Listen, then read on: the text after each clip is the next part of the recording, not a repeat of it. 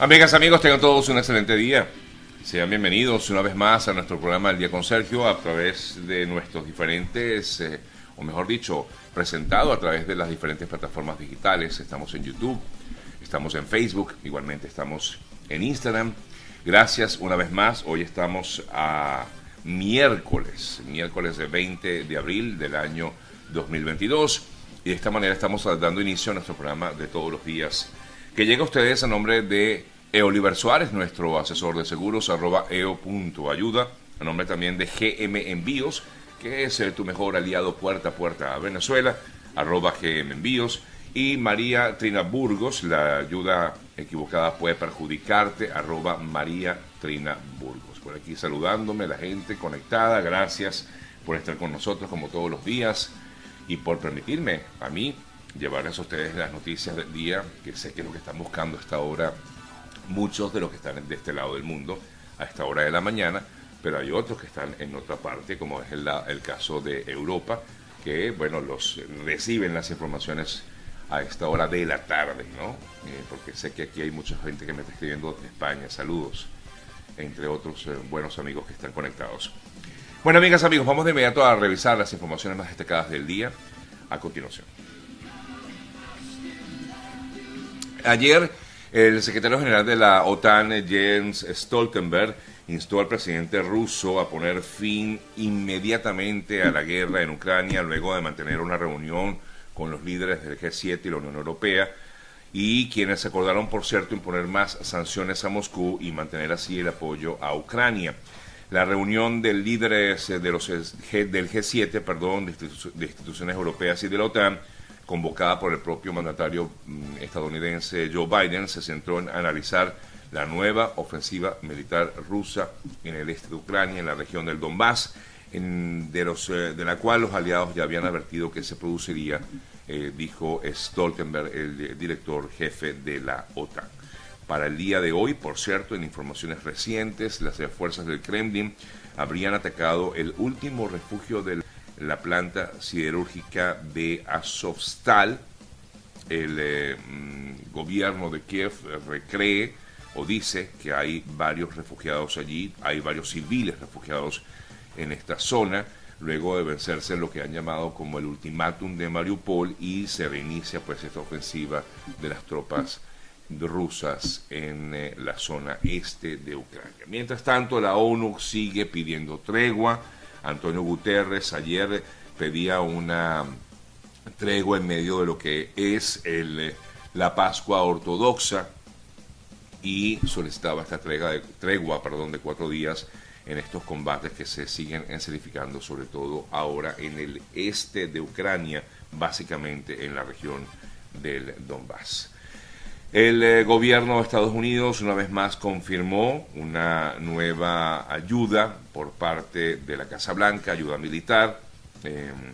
se habla justamente de el eh, hecho de que habría, de que vendría más ayuda hacia eh, Ucrania por parte del gobierno de Estados Unidos, así como también otras naciones europeas, como es el caso de Alemania. El canciller alemán también dijo, disculpen, que iba a dar su pleno apoyo financiero y militar a Ucrania a través de sus aliados occidentales, luego de admitir que no disponen de reservas militares necesarias para ayudarlos a combatir esta ofensiva rusa desplegada en Ucrania. Ayer les comentábamos que Pedro Sánchez, el jefe del gobierno español, tenía previsto ir a Ucrania en los próximos días, así lo reiteró ayer el gobierno de España y por otra parte también eh, pues pudimos conocer que eh, la nación Ucrania le quedan digamos algunas semanas eh, como tal para poder recibir o, u obtener la candidatura a la Unión Europea, es decir, el propio Zelensky ha afirmado que espera que en unas semanas el estatuto de candidato a a adhesión de la Unión Europea se dé como a como de lugar eh, para que también, en este caso, Ucrania forme parte de la Unión Europea. Eh, Canadá sigue imponiendo sanciones también a Ucrania, entre otras eh, personas han sido afectadas con estas medidas las dos hijas del presidente ruso, Katrina Vladimirovna y María Vladimirovna, ambas hijas del mandatario ruso, con su ex esposa Lyudmila Putina. En todo caso, las sanciones impuestas por parte de Canadá es no solamente estas dos hijas de Putin, sino a otras 10 personas cercanas al régimen ruso. Cambiamos de tema para hablarles de, otros, eh, de otras informaciones también importantes. Ayer veíamos al presidente de Colombia en una alocución que daba luego del lanzamiento del proyecto íntegra de la Agencia de Estados Unidos para el Desarrollo Internacional que cuenta con una inversión de 40 millones de dólares. Esto es para mejorar la situación de los migrantes. Y decía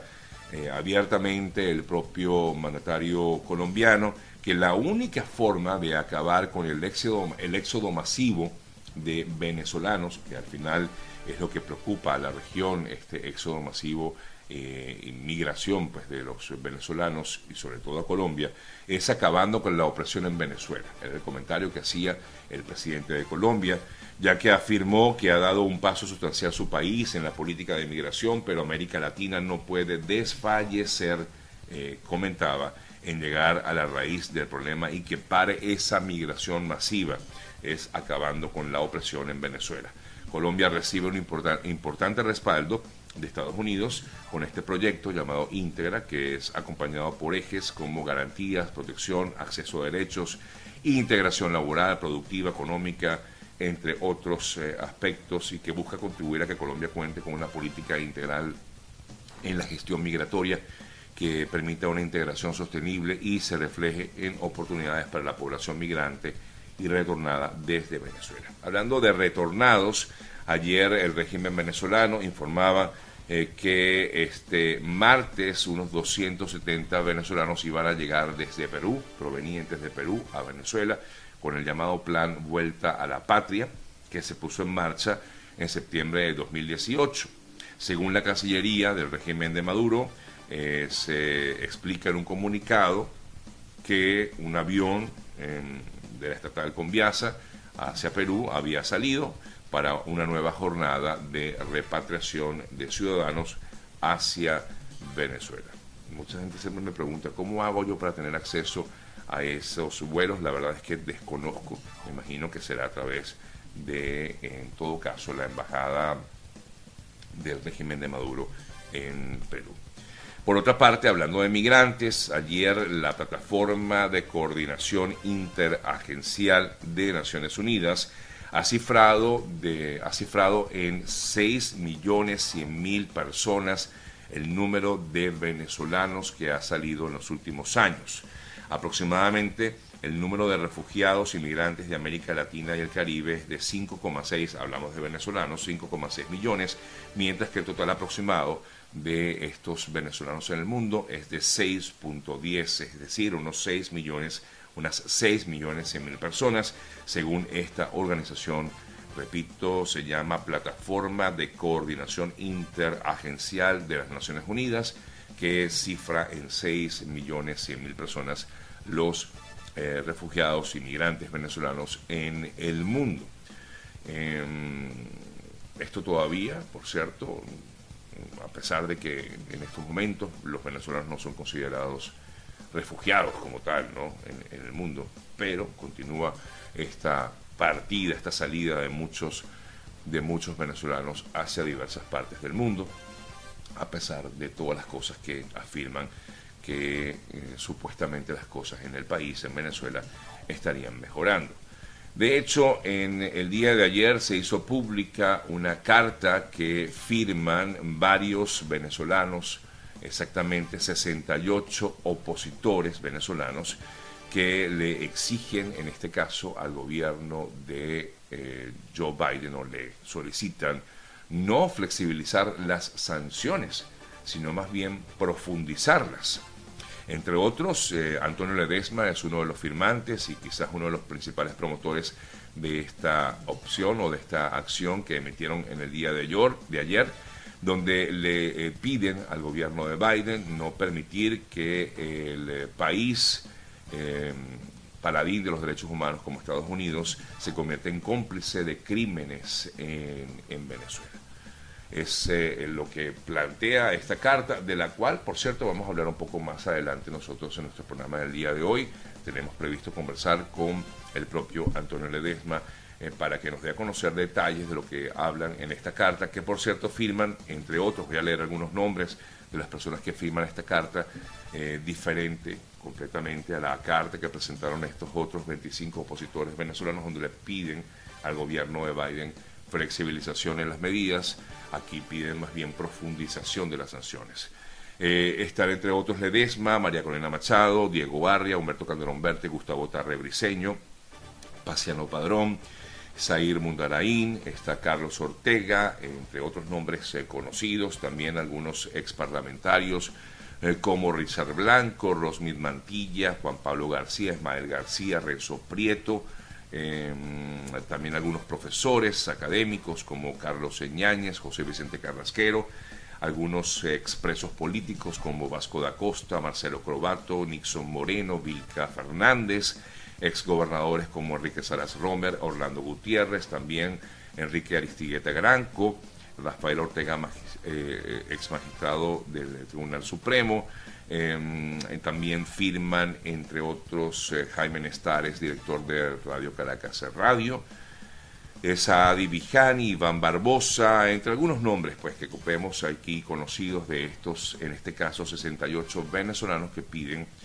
al gobierno de Biden más bien mm, fortalecer y profundizar estas sanciones en contra del régimen venezolano. En eh, otras informaciones, ayer la agencia Reuters eh, publicaba una información que aseguraba que PDVSA estaría preparando el envío de unos 190 eh, mil barriles de diésel a Cuba como medida para ayudar a su aliado político más cercano. Según Reuters, repito, porque esto es información que da a conocer la agencia Reuters, Cuba sigue dependiendo de importaciones para cubrir la mitad de la demanda de su combustible. Por supuesto, el que en el caso de Venezuela lo ha seguido recibiendo, sin embargo, desde el pasado mes de septiembre no había recibido diésel por parte de Venezuela. Y según la información que afirma Reuters es así, Venezuela eh, proporcionará entonces esta carga importante para ayudar a evitar la escasez de combustible en ese país, en Cuba, y apagones de electricidad que sea sobre todo en el verano. Mientras tanto, bueno, ya sabemos lo que pasa en Venezuela. Eh, continúa eh, habiendo este tipo de, de, apagones y de constantes problemas en el suministro de energía eléctrica en Venezuela. Hablando de Venezuela, la situación de las lluvias parece eh, pues ser bastante fuerte en localidades como Mérida, donde ya ayer comentábamos había fallecido un joven de 19 años de edad, también en Ciudad Ojeda, en el estado Zulia, se registraron inundaciones, en el estado Táchira las condiciones meteorológicas parecen que se van a extender incluso por varios días, en, mm, sobre todo el occidente del país, en lluvias que se han registrado en esta zona de Venezuela. En otras informaciones, el eh, tema de las mascarillas en los aeropuertos. En el día de ayer el presidente Biden decía que, bueno, cada quien tome la decisión que quiera, si quiere utilizar o no em, mascarillas en los aviones. Igualmente ellos iban a apelar a esta decisión que había tomado una jueza federal, donde se eliminaba la obligatoriedad de utilizar mascarillas en aviones y otros medios de transporte público.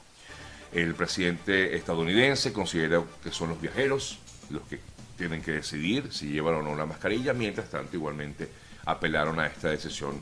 de la jueza.